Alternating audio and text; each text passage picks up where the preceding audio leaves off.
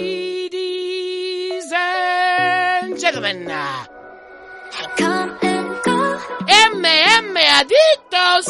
glitch. Yeah, I'm dead. 고장 나란 듯이 보여도 it's alright. Alright. 어디로 튈지 몰라 don't ask me how. 잘 모르니까. Because I don't know where it goes. 맘대로 Muy buenas a todos, bienvenidos a un programa más de Meme Adictos en formato esencial, abierto para todo el mundo. Y hoy, obviamente, vamos a hablar de UFC 278, no podía ser de otra manera. Ya han pasado tres días desde que se celebró, ¿no? Pero bueno, el original está ya publicado para suscriptores de Evox Premium e Evox Plus. Así que ha habido tiempo de, de escuchar ese programita con el análisis de toda la CAR. Como bien sabéis, en estos programas esenciales no analizamos todo, sino que nos centramos en el main event. Si hay algún combate así especialmente importante dentro de la main card, pues también. Leemos los resultados, eso sí, alguna anotación siempre dejamos sobre algún combate en concreto que haya llamado la atención. Y mm, es lo que vamos a hacer hoy. No hay mucho más que comentar. eh, bueno, que comentar sí que hay cosas, ¿no? Por ejemplo, lo que comentamos en la previa de UFC 278, no en referencia a UFC, sino en referencia a Combate Global, de dos nombres que iban a participar en el torneo, bueno, el torneo, el reality este que va a celebrar eh, Combate Global, pues bueno, eh, para que veáis que no me lo inventé, Mireia García aparece en el póster de, del reality y José Serral también aparece en el, en el otro póster que se ha publicado, un artículo de una página web donde habla de lo que va a ser el reality que eh, como me habían informado a mí me habían dicho que esta semana pues se grababa combates de, de los dos iban a pelear los dos también han, aprovechado para hacer el tema de los vídeos promocionales y alguna cosilla más como habéis visto en, el póster pero hay más luchadores del Uppercut Training Center que van a participar en, en este reality de, de combate global, ¿no? Em, hoy tampoco es el día para hablar de las victorias de Andrea Meneses y Zui, porque vamos a hablar de UFC 278, así que como veis tenemos varios temas de los que podíamos eh, pues, dar unos cuantos minutos más, pero hoy no quiero dar mucho la, la turra, hoy quiero que se hable de UFC 278 nada más, así que yendo muy rápido, como bien sabéis, tenemos dos patrocinadores que los conocéis ya de sobra. Uno de ellos es eh, Oscar Panadero, los Caballeros de Oc, que tienen ese evento el próximo 10 de septiembre en la Plaza de Toros de el Arroyo de la Encomienda en Valladolid. Allí vaya a tener 14 combates amateurs, pero bastante interesante. Hay buen nivel para lo que es el terreno amateur eh, de este país. Y os invito a echarle ese vistacillo, que vayáis, a- si estáis por la zona, 20 euros la entrada, en, la, en el portal, bueno, en el portal, en el perfil de Instagram, MMA-Castileón, tenéis toda la información necesaria, los puntos de venta. Si no podéis desplazaros a comprar la entrada, pero tenéis la intención de ir, yo entiendo que si también se lo comentáis a Oscar Panadero o a alguien que esté por la zona de allí, de algún equipo o algo, pues supongo que también os pueden reservar la entrada para que la adquiráis, pero eso ya tenéis que hablar con ellos, yo ahí ya, ya no me meto. Lo que sí, recomendaros el evento MMA Castileón 4 el 10 de septiembre en Arroyo de la Encomienda, en Valladolid, que además coincide con la fiesta, así que si estáis por la zona y os gustan las MMA, no tenéis excusas para no acercaros. Eh, luego también nuestro otro patrocinador, Dragon Z, dragonz.es, la comunidad de Nacho Serapio con más de 100 cursos de multitud de artes marciales, de deporte de contacto, entrenamiento físico, todo relacionado con las artes marciales a fin de cuentas, ¿no? Bien sea artes marciales mixtas, que es de lo que va este programa, o también artes marciales en general más tradicionales, ¿no? Los que conocemos ya, karate, judo, eh, jiu-jitsu, cosas de este estilo, ¿no? Aikido, todas esas cosas las podéis encontrar dentro de la plataforma por 14 euros al mes la suscripción, sin compromiso de permanencia ninguno. Os dais de alta un mes, os dais de baja el siguiente cuando hayáis visto los cursos que os interese o consideráis que en ese momento pues no, no podéis estar suscritos o no queréis estar suscritos en ese momento, no pasa nada, podéis dar de baja tranquilamente. Eh, todos los cursos, eh, lo que es el listado, están dentro de la página web, que es dragonz.es, donde además los podéis adquirir para vosotros para siempre por un precio de 50 euros el curso. Compensa bastante más la suscripción a la plataforma, las cosas como son. Y además, por estar suscrito a la plataforma, se os da acceso a todo el formato digital, todo el archivo digital de la revista Dragon Magazine, pero también se os envía a vuestra casa en formato papel. Así que, lo dicho, compensa bastante. Así que ya sabéis, dragonz.es, si necesitáis más información, acudid a Nacho Serapio en redes sociales, lo vais a encontrar sin ningún tipo de problema y os los va a dar toda la información al respecto sobre el Netflix del aprendizaje, de los deportes de contacto y de las artes marciales.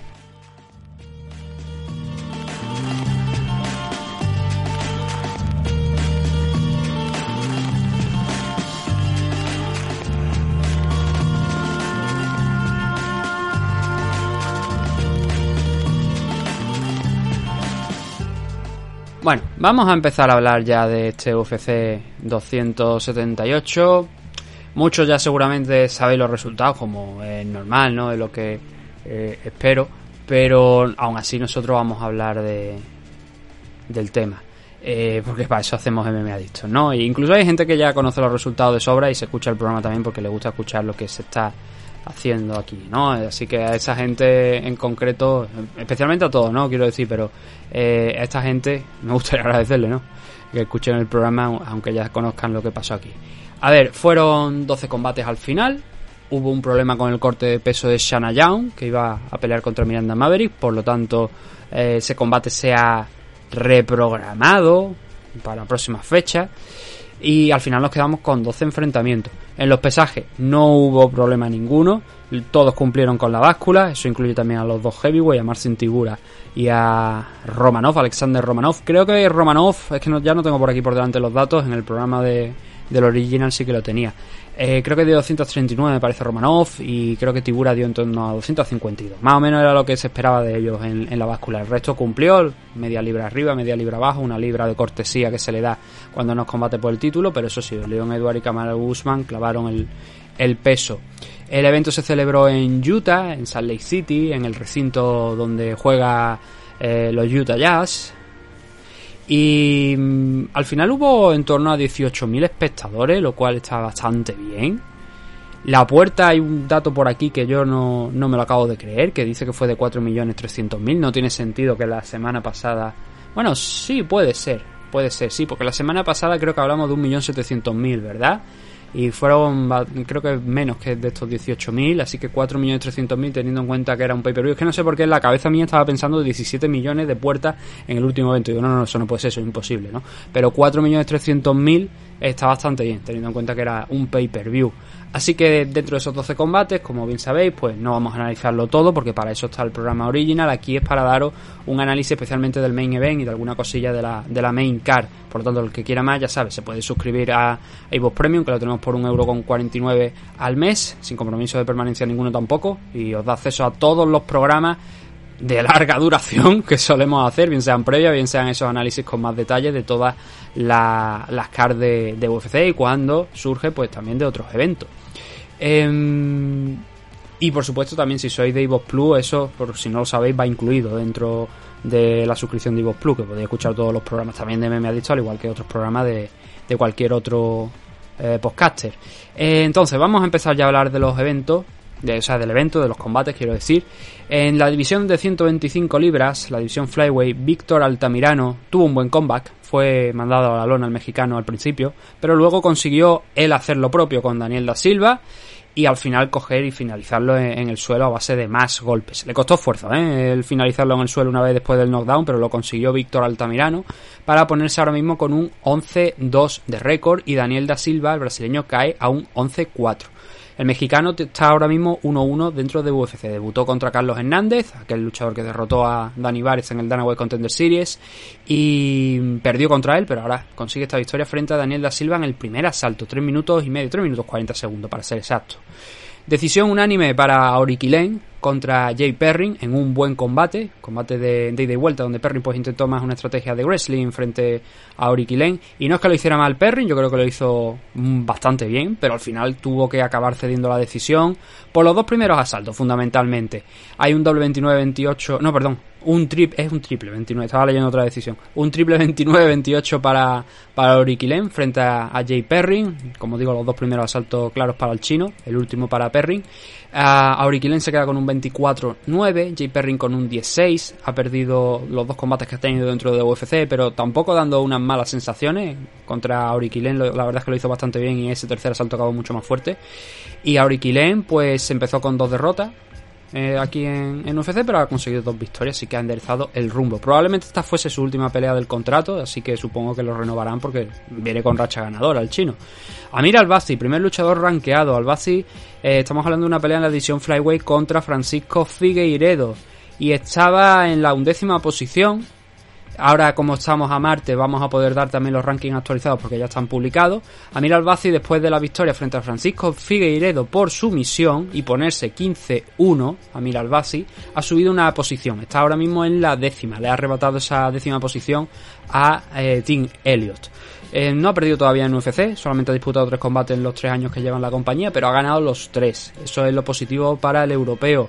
15-1 eh, para él, para Mir Albaci, haciendo, como digo, lo que mejor sabe, someter a sus rivales. Francisco Figueiredo cae un 13-5 y ese 13-5 lo pone con dos derrotas dentro de UFC, pero también dos victorias en, los primeros cuatro combates que ha tenido. El hermano del campeón de, de Davison Figueiredo, campeón de la misma división donde pelea Francisco. 170 libras, división welter, uno de los combates más entretenidos de la noche, sin ninguna duda. Angelusa venciendo por decisión unánime a AJ Fletcher por un, ahora sí, 29-27 y un doble 29-28 también en favor de, de. El poder de Lusa al final fue clave para ganar este combate. Fletcher salió con una estrategia de intentarle derribar, no le funcionó. Fue de hecho Lusa el que encontró mayor éxito en lo que fue el wrestling, pero Fletcher le plantó cara también en el striking, segundo, tercer asalto. Pero claro, em, fue de más a menos Angelusa, pero resistió lo suficiente para ganar dos asaltos, el primero y el tercero, y al final pues salir ganador de, de esta pelea, colocarse con colocándose con un 9-3, Angelusa, aquí dentro de, de UFC. Eso lo pone con un 1-1 dentro de la compañía. Y ahora AJ Fletcher ha perdido los dos combates que ha tenido dentro de, UFC para un 9-2. No ha lucido tampoco mal en los dos primeros combates, pero claro, eh, tuvo su oportunidad en este de noquear incluso a Angelusa en el segundo asalto pero al final solamente puede haber un ganador, ¿no? O no, porque en el siguiente combate tenemos en la división Featherweight un empatito. Tenemos a Son Butson empatando con Luis Saldaña. Un Saldaña que no era favorito para ganar esta pelea. Es más, era un, un underdog considerable. Esto quiere decir que estaba por debajo en, en las apuestas, ¿no? Y sin embargo, mm, consiguió un muy buen primer asalto sobre Son Butson lo que les sirvió para conseguir ese empatito, ¿no? Un 29-27 es un split draw porque cada uno de los jueces dio una decisión diferente. Uno se lo dio a Saldaña con un 29-27, eh, otro se lo dio a Son Butson también con un 29-27. Ahora vamos a explicar por qué. Y el otro juez dio un 28-28. Aquí la conclusión es que eh, eso hay que especificarlo, aquí sí que nos vamos a parar un poquito, porque Saldaña pierde este combate porque le quitan un punto. Por encima de que un juez se lo diese a Butson, como digo, por 29-27, el 27 viene determinado por el primer asalto. Eh, Saldaña lo ganó claramente, metió dos knockdowns, mm, dejó sentado, como digo, en un par de ocasiones a, a Butson y estaba claro que ese asalto lo estaba ganando. ¿Cuál fue el fallo aquí? Que en el segundo knockdown, cuando Butson se estaba intentando levantar, le arrió un rodillazo cuando todavía tenía la rodilla en el suelo, por lo que ese golpe se considera ilegal, al pegarle un rodillazo a un rival que se considera down, grounded, más, mejor exacto, para ser más exacto, ¿no? Una norma que a mí me sigue pareciendo estúpida en pleno 2022, pero que se sigue manteniendo la Unified Rules. No han cogido el ejemplo de Rising, de One Championship, ¿no? Del rule set que había en Pride. Si no quieres si si no quieres la Soccer Kick porque las consideras peligrosas, al menos prohíbela. Pero mantén la parte de los rodillazos a un rival caído, porque hay gente que juega con eso, ¿no? Entonces Luis Saldaña le quitaron un punto por esa acción en el primer round y eso pues al final llevó a esa decisión de la que estamos hablando, ¿no? Donde hay un 28-28 y un 29-27 para cada uno. Por eso es un split draw, ¿no? Uno se lo da a Butson, el otro se lo da a Saldaña y hay uno que da ese empate. Así que combate nulo, combate con, con un empate que pone a Son Butson en un 9-1-1 de récord con tres victorias aquí dentro de UFC, una derrota y ahora también un empate. Mientras que Luis Saldaña, gran underdog que, que en, puntuación habría ganado de no ser porque le quitaron ese punto, se quedó con un 16-7-1 habiendo empatado este, esta pelea y en los otros tres combates que ha tenido en UFC habiendo conseguido dos victorias y una derrota. Venía de ganar de triunfar.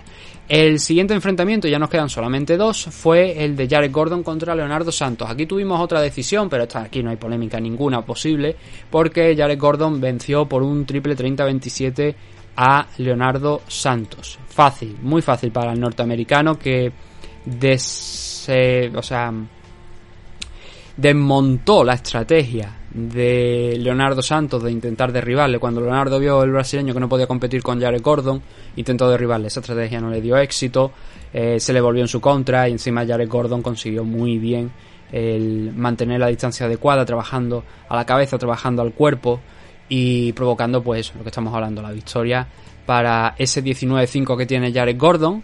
Eh, él tiene, es el luchador hasta ahora que creo que más peleas ha tenido dentro de, de UFC, quiero decir, en, lo que era hasta caro. Luego hay por encima otros, pero hasta el punto este me parece que es el que más combates ha tenido. Y se cuentan por 6, 7, 7 victorias y 4 derrotas. Así que la carrera, como veis, es extensa, la de Jared Gordon dentro de, de UFC. Leonardo Santos, 18-6-1 habiendo cosechado en sus últimos combates pues tres derrotas consecutivas. 2021 peleó dos veces, dos derrotas y ahora hay que sumarle esta de Jared Gordon. Y luego también es verdad que hay que contarle el haber conseguido siete victorias consecutivas con un empatito también ahí de por medio en lo que fue su desde su debut en UFC allá por 2013. Esas fueron sus primeros combates, derrotando a gente como Kevin Lee, Anthony Rocco Martin, Adriano Martin también por ahí, Stevie Ray. Pero luego ya, digamos que en 2021, pues ha empezado esa mala racha y se ha quedado con ese 18-6 que tiene ahora, 18-6-1, después de esta derrota contra Jared Gordon en 155 libras. Marcin Tibura mmm, le dio su primera derrota profesional a Alexander Romanov en el combate final de esta car preliminar por decisión, por mayoritaria. Eh, yo me inclino más porque esto debería haber sido un empate, un 28-28 porque la verdad sea dicha, Tibura no hizo nada en el primer asalto del combate. Em, fue muy rápido el inicio de Romanov en el sentido de echarse encima de él, de cogerle de la cintura, de empezar a derribarle, no de extenderle contra la lona, pero sí ganarle la espalda, utilizar el wrestling para mantenerle ahí en el suelo cargando con el peso hacia adelante siempre, metiéndole golpe. Y claro, si un luchador no hace prácticamente nada, como lo que hizo Marcin Tibura en este primer asalto, que dio cero golpes significativos, es que tampoco puede justificar el que no sea un 18. Uno de los jueces sí que dio un 18. Los otros dos dieron un 29-28 para Tibura. Yo me inclino, como digo, por el empate, porque creo que es lo justo. Viene puesto las normas. El 18 se da cuando hay dominio. Y si el otro luchador no hace nada, pues obviamente tú estás controlando la situación. ¿Que podría haber hecho más Romanov en el primer asalto? No digo que no que hace mm, infinitamente más que Tibura, sí, por eso creo que el primer asalto es un 18. A partir de ahí ya Romano se defonda ya los Taydon no, no los consigue completar en el segundo asalto. Tibura, que es un buen luchador de, grappling, se mantiene en standing. Y al final, alejándolo a base de golpe, metiéndole, pero nada, no, una locura, sino cositas sencillitas, sin complicarse mucho Tibura, pero manteniéndose en standing y castigando los intentos de avanzar de, de Romanov. Pues claro, en base a los puntos sí que estoy de acuerdo. O sea, en base a los puntos, no, en base a los puntos debería haber sido un empate. Pero en base a lo que se vio sobre la jaula, sí que creo que Tibura debería haber ganado este combate.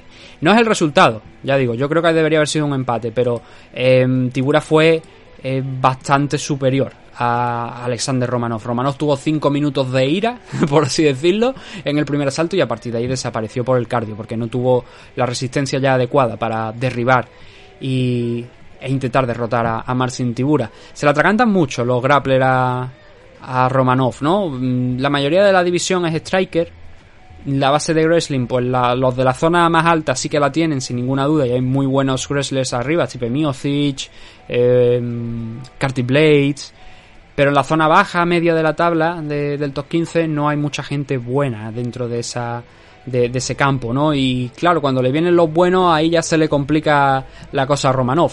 16-1 para él, primera derrota, perdido el invicto, Marcin, bueno, 16-1 y el no contest aquel eh, no, no, ni siquiera el no contes, porque aquello fue una decisión técnica en su favor. Entonces sí, es un 16-1 para, para Alexander Romanov. Hablo del combate con Juan Espino, que fue una decisión técnica porque llegaron al tercer asalto. Y mientras tanto, pues Martin Tibura se queda con un 23-7.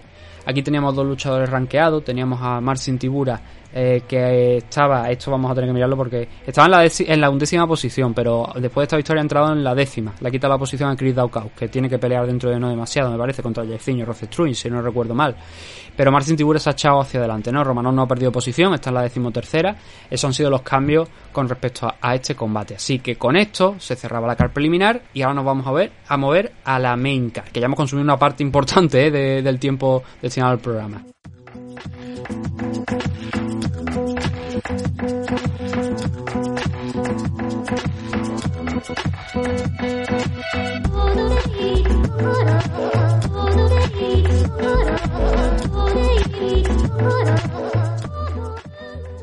Y en la main car nos encontramos a Tyson Pedro consiguiendo pues un día rápido y fácil de paga al derrotar a Harry Hansacker que no ha ganado ningún combate dentro de UFC, que entró como recambio en aquel enfrentamiento contra Taito Ibasa y que se ha visto obligado a bajar incluso a la división light heavyweight por aquello de los resultados.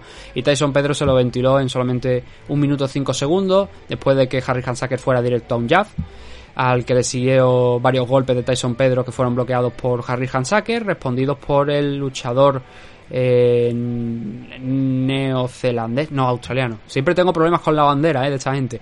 Australiano, el luchador australiano después de pegarle una patada a la, a la zona media, ¿no? Lo dobló, lo tumbó y ya ahí a base de golpes pues finalizó a Harry Hansacker que se queda con un 7-6 y un Tyson Pedro que como digo, día fácil de paga. Eh, ha vuelto muy bien después de los problemas de diversas lesiones que ha tenido que lo han alejado de la jaula durante cuatro años, que se dice pronto. Y vamos a ver si lo vemos de aquí a final de año. Pero de momento 2-0 en sus dos últimas apariciones, teniendo en cuenta que han sido esos dos combates en este 2022 y un 9-3 en total. Ha perdido una revancha creo que es contra Shogun Rua, que fue la anterior derrota que tuvo eh, yo creo que no procede. Pero bueno, ya iremos viendo. No había ningún rankeado aquí. En el siguiente de los combates, quizá el menos interesante de la main card, en el que menos había juego especialmente, porque no llama mucho la atención. Eh, Lucy Pudilova, en su regreso a UFC, consiguió derrotar a Janangu. Fue un combate que se fue al segundo asalto, donde Lucy Pudilova consiguió frenar desde la montada con codazos y golpes, y habiendo también utilizado el wrestling en, la, en el primero y en el segundo asalto, em, pero sobre todo eso, la finalización es a base de codazos, mientras Yanangu pues, intentaba defenderse. Y Yanangu, como vais a ver ahora con lo que os voy a decir, es que realmente no decía nada. Son cinco derrotas en UFC por una victoria, pero viniendo con una racha de cuatro consecutivas. Eh, derrotas, entiéndase, ¿no? Sin hacerlo muy mal, pero obviamente perdiendo los combates y al final eso acaba pesando, ¿no? Se queda con un 13-6 de récord, mientras que Pudilova, que como digo este es su segundo paso por UFC y que en el primero tuvo una racha similar a la de a la de Yanangu con la diferencia de que ella ganó un combate más, ella ganó dos pero también perdió cinco antes de que la liberaran. En estos últimos dos años que ha pasado fuera de UFC, ha estado peleando en Octagon, donde solamente ha perdido un combate de los seis que ha tenido contra gente que ha estado también participando en Invicta. Así que le ha venido bien ese tiempo aquí en Europa nuevamente para eh, recuperar forma, para verse bien, para mejorar. Una luchadora joven, además Lucy Pudilova, solamente 28 años. Y bueno, de ahí entrar en UFC nuevamente con un segundo aire, aire renovado y conseguir derrotar. Mm, de manera muy muy muy efectiva y dominando casi por completo el combate a Yanan Gu. Se queda con un 14-7 como hemos dicho Lucy Pudilova, combate que se vio en las 135 libras. Evidentemente ahora nos queda lo más importante de la CAR, empezando por la victoria de Mera Dalisvili frente a José Aldo. Este combate eh, afecta a los rankings, obviamente. Mera Dalisvili ha subido a la tercera posición, estaba en la sexta, mientras que Aldo precisamente ha caído a esa, a la sexta posición, ¿no? Em, también se ha dicho que Aldo podría, podría que bueno, Dalisvili dijo que Aldo le había dicho que, que, hasta aquí habíamos llegado, que ya no iba a pelear más. Pero su equipo al parecer lo ha negado pocas horas después, así que debemos entender que la palabra del equipo pues no debería ir por encima de la del luchador, ¿no? Pero si ellos lo han negado, supongo que será porque han consultado también a, Aldo, ¿no? Si no, no tendría sentido ninguno. ¿Cómo fue el combate? Muy rapidito, porque no es el main event, entonces nos vamos a ir muy rapidito con, este enfrentamiento. Eh, Dalisvili, pues os lo podéis imaginar, wrestling, wrestling y más wrestling. Presionando a José Aldo contra la pared, sin conseguir en ningún momento, eso hay que remarcarlo, ¿eh? En ningún momento consiguió derribar a, a Aldo. Eh, Sí que en el tercero ya en la parte final, cuando ya un poco segundo, hizo que clavara la rodilla, que tuviera que poner la mano para defenderse, para que no la arrastraran al suelo. Pero fueron más de 16 takedowns, porque 16 es lo, que indican las estadísticas, pero movimientos que fueran en esa línea de intentar derribarle eh, fu- fueron bastantes más, ¿no? Así que ninguno de esos 16 takedowns según las estadísticas, varios intentos más según eh, lo que vimos en el combate, fueron efectivos contra Aldo, pero sí la presión contra la jaula. Y Aldo, digamos que no encontró la oportunidad quitando el primer asalto. Eh, la decisión fue un doble 29-28 y un 30-27 siempre para, para el georgiano, pero Aldo no encontró esa oportunidad, ¿no? De eh, dejar ir sus manos, sus piernas, sino que la, pres- la presión de Dallasville cada vez que Aldo estaba cerca de la jaula era pues lanzar un par de golpes y bumba, directamente a buscar el single leg, buscar la cintura y eso le complicó mucho a Aldo, que tampoco pudo salir de esa posición en el segundo y en el tercer asalto y conforme iban pasando los minutos, incluso hay un gesto de Aldo negando con la cabeza como diciendo, es que no me está haciendo nada ya, pero te está castigando los los muslos a base de rodillazo y tú estás en la batalla de los underhooks intentando salir de ahí en la grima, ¿no? Viendo si puedes salir de ahí o, o controlar o mejorar la posición.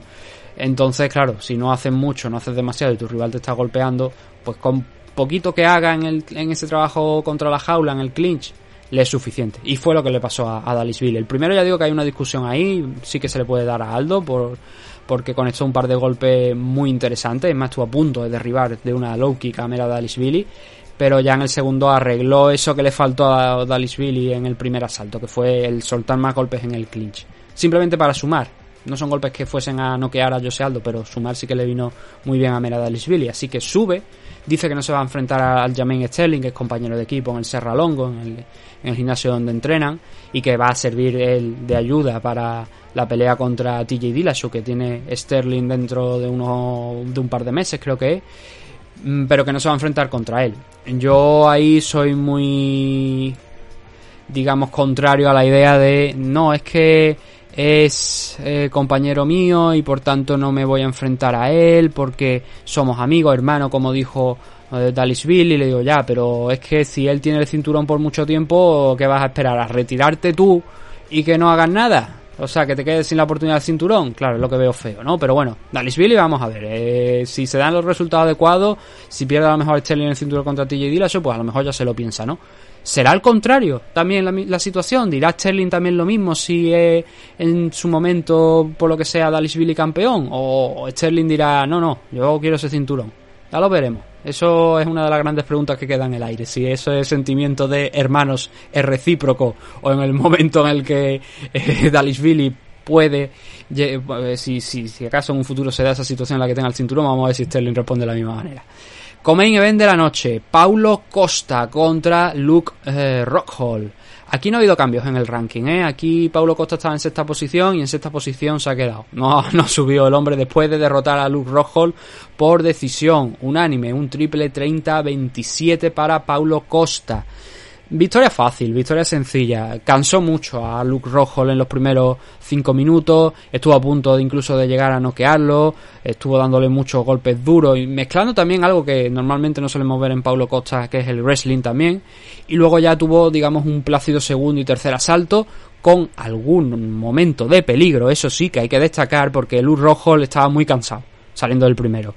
Pero el tipo le puso unos huevos y una y un corazón tremendo. Y salió vivo. Y llegó al tercer asalto y consiguió concluirlo, como digo, teniendo opciones de meterle algunos golpes a Paulo Costa, que estaba viendo que la situación estaba yendo mucho a su favor y que se estaba relajando un poquito a lo mejor en algunas acciones y que estuvo a punto de pasarle eh, lo mismo. A ver, contra Joel Romero acabó ganando.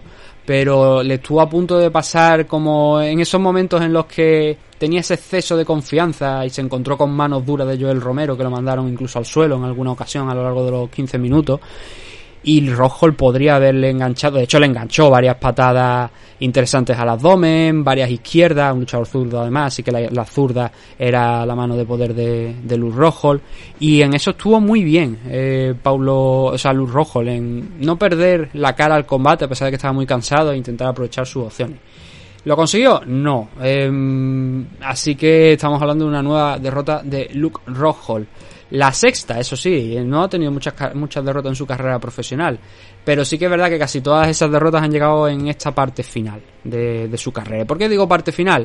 A ver, se está vendiendo, todo el mundo lo está vendiendo como el retiro de Luke Rockhold. Eh, dijo en la entrevista con Joe Rogan de que se lo había dejado todo en la jaula y de que sentía de que, que ya no podía hacer más esto. Que estaba viejo. Pero las palabras me estoy retirando o me retiro realmente nunca llegaron a salir de su, de su boca, ni dejó los guantes en el centro de la jaula o en la jaula directamente, como se suele hacer cuando te retiras normalmente. No ha habido mensajes en las horas posteriores sobre que se haya retirado, de, ya digo, salir de él. Y sí que UFC ha dicho, ¿no? Que está retirado. Daniel Cormier también ha dicho que está retirado, compañeros de, eh, equipo en su momento en el ACA, aunque creo que me parece que ya no entrena por allí Luz Rojo en, en el gimnasio, en el ACA. Tengo entendido de que ya no entrena allí, pero que obviamente son amigos de mucho tiempo, ¿no? Y mm, la cuestión es esa, que él no ha pronunciado esas palabras. Quién sabe si mm, veremos en algún momento a lo mejor que Luz Rojo diga, bueno, hasta aquí hemos llegado con UFC. Vámonos a lo mejor a ver si podemos probar suerte en Bellator. Yo creo que le vendría bien a Bellator. Pero la idea es que ahora mismo, en principio, retirado oficialmente no está, pero sí que parece que es bastante evidente que es el camino que va a seguir, ¿no? Si lo sigue finalmente, pues se va a ir un luchador que era el pack completo, porque es un tipo con un suelo, un Brazilian Jiu-Jitsu bastante interesante, un tío capaz de saltarte a la espalda em, sin que prácticamente te dé tiempo a reaccionar y, y someterte, un pateador muy bueno y como digo en líneas generales un luchador muy interesante a nivel eh, global, ¿no? Eh, con todo el conjunto de habilidades. Un tipo que no solamente fue campeón de Strikeforce, sino que también consiguió ser campeón aquí en la división middleweight, solamente le duró un combate, pero al menos fue campeón. Es algo que hay muchos que no pueden decir, ¿no? Ya últimamente no estaba en su mejor estado de forma. Sí que también se dudaba bastante del mentón de Luz Rockhold a raíz de los últimos combates que había tenido. Quien no recuerda el beso que le dio Joel Romero después de noquearle, ¿no? Cuando también lo hizo Michael Bisping. Pero contra Costa demostró que todavía tiene cuerda. Yo creo que todavía tiene cuerda. No se le vio nada mal. Exhausto, sí, pero Costa es que le obligó a trabajar mucho en ese primer asalto. Entonces a lo mejor con un poquito más de recapacitarlo, a lo mejor no se retira. Pero todo parece, como digo, indicar eh, que sí, que sería esa la, la- el destino no final de, de Luke Rockhold. Eh, Paulo Costa se queda con un 14-2. Mm, Las dos derrotas habían llegado en sus combates más inmediatos contra Israel Adesanya por el cinturón y contra Marvin Vettori. Y ahora pues se pone otra vez en positivo. Mm, parece poco probable que vaya a conseguir una oportunidad por el título, teniendo en cuenta que, bueno, para empezar, tenemos ahí a Alex Pereira, ¿no? Pero que ahí viene gente fuerte, hay un Marvin Vettori contra Robert Whittaker dentro de un par de semanas, está Canonier que va a pelear contra Son Strickland, o sea que parece difícil, ¿no? De momento que Paulo Costa vaya a, a optar por el título. Pero sí que es verdad que ha dicho que le queda una pelea y que quiere probar la agencia libre. Es decir, si no le pagan lo suficiente, parece que Paulo Costa podría irse de UFC. Y creo que sería una buena pérdida. Ya han perdido la semana pasada a, Sean no, Shane Burgos, que se va rumbo a PFL, por si no lo sabíais. Y cabe la posibilidad de que Paulo Costa yo creo que pueda seguir la misma línea. Lo que pasa que si mal no recuerdo, creo que en PFL me parece que no hay división middleweight, pero en Bellator sí. En Bellator creo que Paulo Costa tenía tendría unas probabilidades bastante altas de llegar a ser campeón. Y Luz Rojo yo creo que también podría eh, hacer su- sus cositas en Bellator.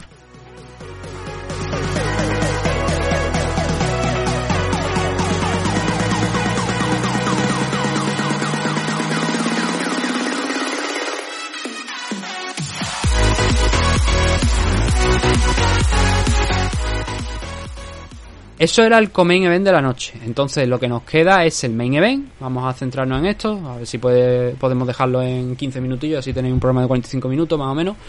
Leon Edwards se proclamó campeón la noche del sábado, noqueando a Kamaru Usman cuando todo parecía perdido. Quedaba un minuto del quinto asalto y Leon Edwards encontró, encontró esa patada salvadora en un combate que abrió bien para él. Abrió bien porque eh, Leon Edwards ganó el primer asalto. Kamaru, o sea, el game plan de ambos coincidió con lo que tenía yo en mente y con lo que mencioné en la previa. Más o menos. Eh, Alguna cosilla a lo mejor fueron más, más técnicas, pero coincidió en, en, en esa línea, en que Kamaru Usman tenía que llevar la presión a Leon Edwards y que Leon Edwards tenía que evitar esa presión.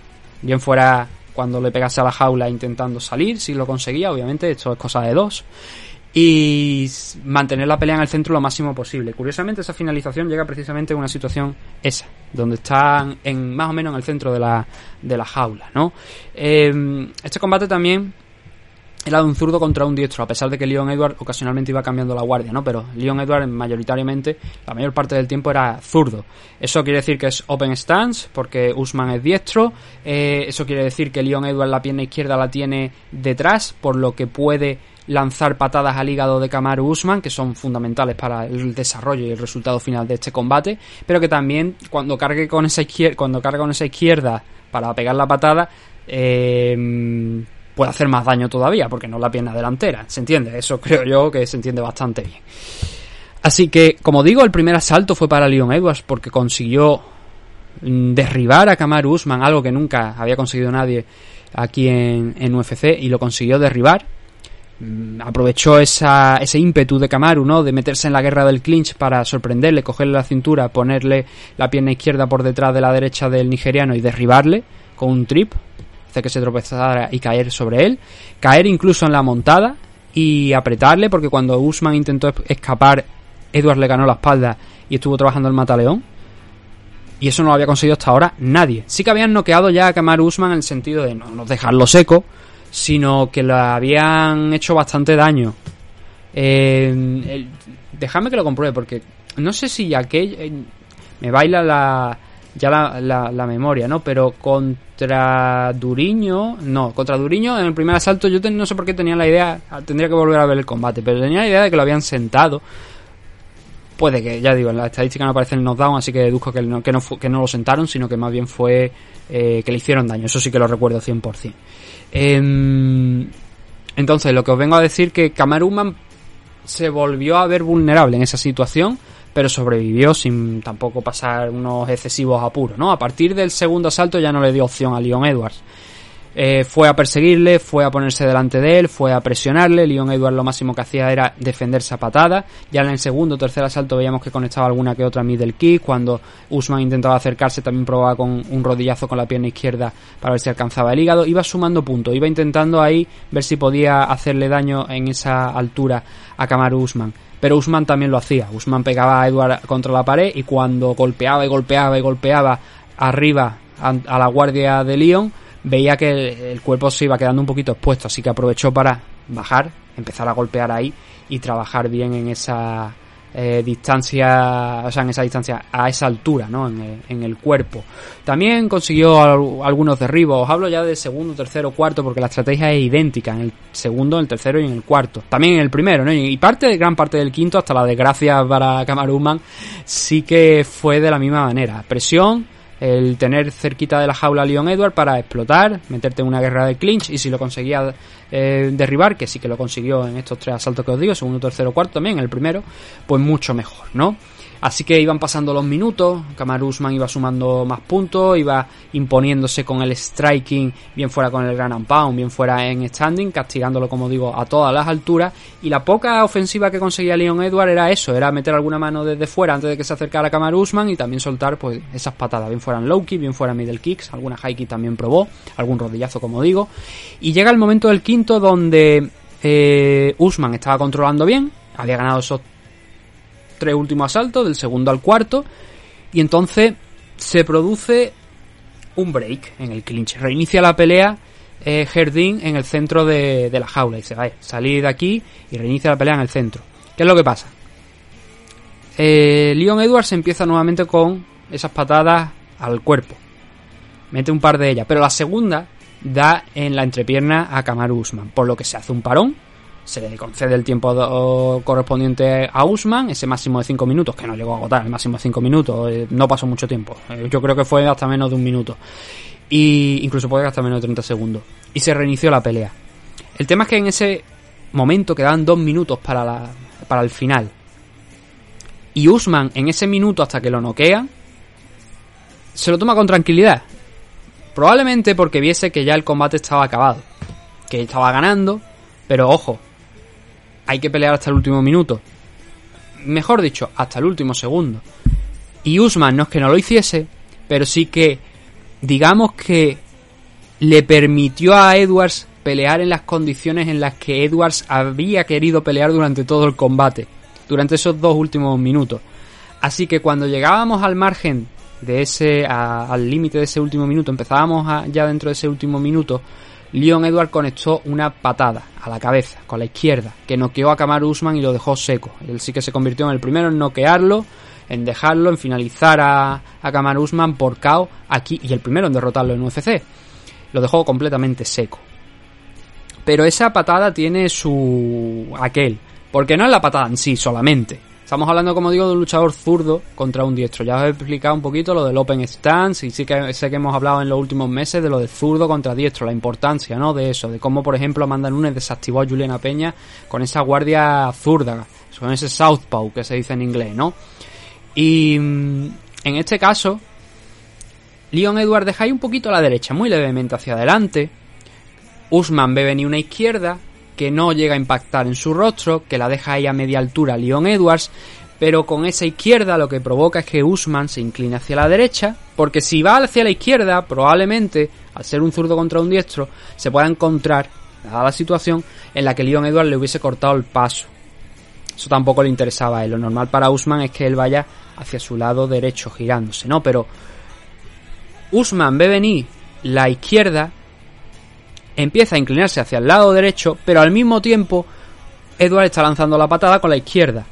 A diferencia de las otras ocasiones, Edward ya no apunta abajo, apunta arriba. Usman piensa que va a ir nuevamente al cuerpo, por lo que baja la guardia y se inclina ahí para bloquearla con el brazo, con el antebrazo. Pero se encuentra la patada de Leon Edwards a la cabeza. Como por ejemplo vimos la semana pasada, no es el mismo tipo de patada, ¿no? Pero para que os hagáis una idea, fue algo parecido a lo que le pasó a Dominic Cruz. También se fue hacia su lado derecho y se encontró con esa high kick, con esa patada con la izquierda de, Leon Edwards. Aquí, le, o sea, de, Chito Vera, ¿no? Dominic Cruz. Aquí le pasó lo mismo a Usman, pero con Leon Edwards. De una manera, pues algo parecida también, porque eh, Vera también le tentó a, a Cruz a irse hacia ese lado derecho y además también, como sabéis, pues Cruz tiene esa guardia tan característica, ¿no? De que se va inclinando hacia un lado y hacia otro y se inclinó. En el caso de Usman no es que se inclinara por ese, digamos, defecto profesional, ¿no? De formación profesional de su estilo de combate, sino que se inclinó porque pensaba que iba a ir abajo y se la encontró arriba. Y eso sirvió para noquear a, a Usman y proclamar nuevo campeón de la división Welter a Leon Edwards. A ver, esto tiene un análisis largo. Esto no es un análisis eh, a corto plazo de, ah, como Leon Edwards ha noqueado a Kamaru Usman, es que es mejor que Kamaru Usman. No, Usman estaba ganando probablemente los últimos cuatro saltos, también esto incluyendo el quinto, por tanto, y habría ganado la decisión con un 49-46, muy probablemente. Y esto no convierte a Leon Edwards en mejor luchador que Kamaru Usman. Pero encontró el golpe adecuado, en el momento adecuado y con la estrategia adecuada. Entonces, es un error entre comillas para Kamaru el relajarse repito, entre comillas, error y entre comillas también relajarse en esos últimos dos minutos, ¿no? En ese minuto que va desde la reanudación tras la patada baja hasta la finalización, no hace la estrategia que venía haciendo hasta ese momento. Eso en parte, pues, claro, es que le abre, o sea, tú lo que quieres dentro de la jaula también es anular prácticamente toda posibilidad de tu rival de pelear bajo sus propias condiciones. Y en ese minuto, antes de la tragedia, digamos que Usman no lo hace cosa que sí había estado haciendo hasta ese punto. Eso se puede considerar un error, ¿no? Pero la patada de Edwards es la demostración de que no perdió la fe, de que jugó sus cartas y que, bueno, de haber llegado a decisión habría perdido claramente, pero hoy estamos hablando de la victoria de Leon Edwards. Eso no quiere decir que sea mejor peleador que Kamaru Usman, insisto. Es un muy buen luchador, pero no es mejor que Kamaru Usman. Habrá que ver la revancha, porque esa, es otra cosa, ¿no? Eh, ¿Qué pasará ahora? Veremos una revancha, una trilogía entre ambos, ¿no? Sería el rubber match, que se dice, el tercer enfrentamiento, ya que Usman ganó el primero hace siete años y Edwards pues ha ganado este último. Debería ser lo normal. Yo creo que mm, cualquier combate que no sea contra Kamar Usman ahora no tiene mucho sentido. La gente está diciendo, no, Hansachi Maef o Nate Díaz, eh, dependiendo del que gane. O Jorge Masvidal, que ha dicho, ah, siento que voy a ser campeón welter. Eh, a ver, Jorge, has tenido dos title shots, los dos contra Camaro Usman. Uno fuiste noqueado, en el otro fuiste controlado a la perfección sin hacer absolutamente nada. Se te han regalado ya de por sí dos title shots ¿qué te hace pensar que te van a dar el tercero? Claro, yo sé que ahora vosotros diréis, bueno, lo del Three Peaks with Soda de Londres, bla, bla, bla, tal y cual. Vale, sí. Esa es la historia. Pero es que Jorge Masvidal está en novena posición y Leon Edwards está campeón y Kamaru Usman lleva una racha de 15 combates ganados. O sea, de verdad vamos a pensar que, y además que ya lo ha dicho Dana White, de verdad, pero de verdad vamos a pensar que le van a dar la oportunidad a Jorge Masvidal antes que al propio Kamaru Usman. No tiene sentido, eso no creo que ocurra, ¿no? Así que yo creo que ahora mismo lo que debe hacer Leon Edwards es disfrutar. No sabe si este cinturón va a durar. Mira lo que le ha durado a Juliana Peña. Poco más de seis meses, creo que me parece que han sido, ¿no? Aproximadamente seis meses, seis, siete meses. Y Edwards, pues a ver, no creo, yo ya digo, creo que Usman puede derrotarle porque lo está haciendo bien, está haciendo el combate, como dijo Dana White, casi perfecto o perfecto. Pero estas cosas ocurren, esto son las artes marciales mixtas y este tipo de caos ocurren. Usman, obviamente, pues al perder el cinturón, ya no es campeón. Eso, a, todo eso llegamos, ¿no? La cuestión es, eh, ¿cómo se queda? Pues está en primera posición, como no puede ser de otra manera, eh, bajo mi punto de vista, ¿no? El que queda segundo ahora es Colby Covington, que estaba hasta este momento en primera. Leon Edwards el segundo, pero después de ganar este cinturón, pues obviamente figura como campeón y está por encima de todos. Hay un cambio importante aquí también dentro de la división que eh, creo que es bueno remarcarlo, y es que Geoff Neal estaba en la octava posición, pero en la última actualización ha subido a la sexta. Creo que es algo más lógico, teniendo en cuenta que había derrotado a Vicente Luque en su último combate y que Vicente tenía esa sexta posición, ¿no? No subió directamente, pero ahora sí que lo han puesto en, en esa posición. Así que la otra cuestión sería dónde se daría esa pelea, ¿no? Ese tercer enfrentamiento entre Kamaru Usman y Leon Edwards. Obviamente, yo creo que el Wembley Arena pues sería lo más idóneo es un... y que sea un pay-per-view, obviamente. Si Leon Edward va a pelear en el Reino Unido o simplemente va a tener una defensa y va a perder el cinturón, por lo menos que sea en casa, ¿no? Que sea con su público. Vamos a ver si, si eso se da. Y el resto ya de retadores, pues que esperen. El mismo Leon Edward ha dicho que si Nate Diaz gana, el, gana a Hansa Chimae, pues que le daría la oportunidad. Em, también puede que se la dé a Jorge Masvidal, pero ya digo, yo insisto en que Kamar Usman debería ser el rival adecuado el siguiente, desde luego. 22 de récord para Kamaru Usman, primera derrota en UFC desde que fue campeón del Ultimate Fighter. Eh, y bueno, incluso desde antes, quiero decir, él fue campeón del Ultimate Fighter. Su primera derrota vino mucho atrás, cuando todavía no era luchador de eh, UFC. Y, fue por sumisión en aquel entonces. Ahora ya tiene una derrota por sumisión, una derrota por KO. Veremos si le queda la de la, de la decisión, ¿no? 23 para Leon Edwards, al que también hay que añadir aquel no contes contra Belal Muhammad, extendiendo su racha ahora a 10 combates como eh, o sea, 10 combates ganados dentro de los últimos 11, siendo el que no ha ganado ese no contest, ¿no? Pero tiene una racha de 11 combates invicto. Que yo no yo lo decía el otro día, yo no eso no lo metería lo de de hecho su última derrota fue contra Kamaru pero yo no metería lo de no es que lleva 11 combates invictos un tío que lleve 15 no contest también lleva 15 combates invictos ¿vale? Y no por ello hay que darle valor. Lleva 15 no contes, el hijo puta. Entonces es como, sí, vale, está invicto, pero 15 no contes. Así que, bueno, ese detallito de lo de Belal Muhammad, pero nuevo campeón, a disfrutar con, con el cinturón y que sea por el tiempo que sea, pero oye, lo ha conseguido y otro británico que consigue ganar el, cinturón, ¿no? Y, y, bueno, en Michael Bisping creo que fue el último que lo hizo, el último británico, si no recuerdo mal. Y ahora pues hay que sumar Leon Edwards a la lista de campeones británicos que han pasado por UFC. Que tampoco es muy extensa, para que nos vamos a engañar. De hecho, pues igual voy a hacer una brutal, o sea, una bastardada probablemente, pero no sé yo si Michael Bisping fue el primer campeón. Ahora ya lo dudo, ¿eh? Ya lo dudo porque no la memoria de uno ya da, da para lo que da pero puede que sí, que Bisping fuera el primer campeón de británico de UFC. Pero ya digo, no, no, lo sé de memoria ahora mismo, así que no me lo tengáis en cuenta. No lo recuerdo. Eh, no pasa nada por admitirlo que no lo recuerdo. Lo que sí, vamos a cerrar hablando de los bonos de la noche. A ver, los bonos de la noche fueron a parar para... Em, lo tenemos por aquí. Leon Edward y Kamaru Usman. Performance of the Night para Leon Edwards. por esa victoria por KO. Eh, Fire of the Night para Paulo Costa y Luke Rockhold. Irónico que Luke Rockhold después de decir a lo largo de la semana que por qué UFC no sabía, no subía los bonos, pues se ha llevado 50.000 dólares por el Fire of the Night y otros 50.000 dólares para Víctor Altamirano en el primer combate de la noche para el mexicano por derrotar a Daniel da Silva por TKO. Hay también bonos a lo que es eh, performance, pero por parte de Crypto. Eso, permitidme, porque los tenía por aquí anotado y no lo encuentro exactamente, tengo que mirar el, el gráfico y a ver si lo veo por aquí, que lo tenía por aquí, a ver. Eh, no me digas que ha desaparecido. No lo encuentro, así que no lo vamos a, poder mencionar por aquí. Pero creo que era, me parece, 30.000 creo para uh, Paulo Costa. No sé si... Es que creo que lo Me parece que UFC ha borrado ese tweet. Porque yo estoy convencido... Ah, no. Sí, sí, sí, creo que lo ha borrado. Porque lo tenían por aquí. Y ellos lo habían retuiteado. Pero ahora no lo encuentro. Y debe ser porque lo han borrado las cosas como son, pero bueno. Eh, nada, lo vamos a dejar aquí, ¿vale?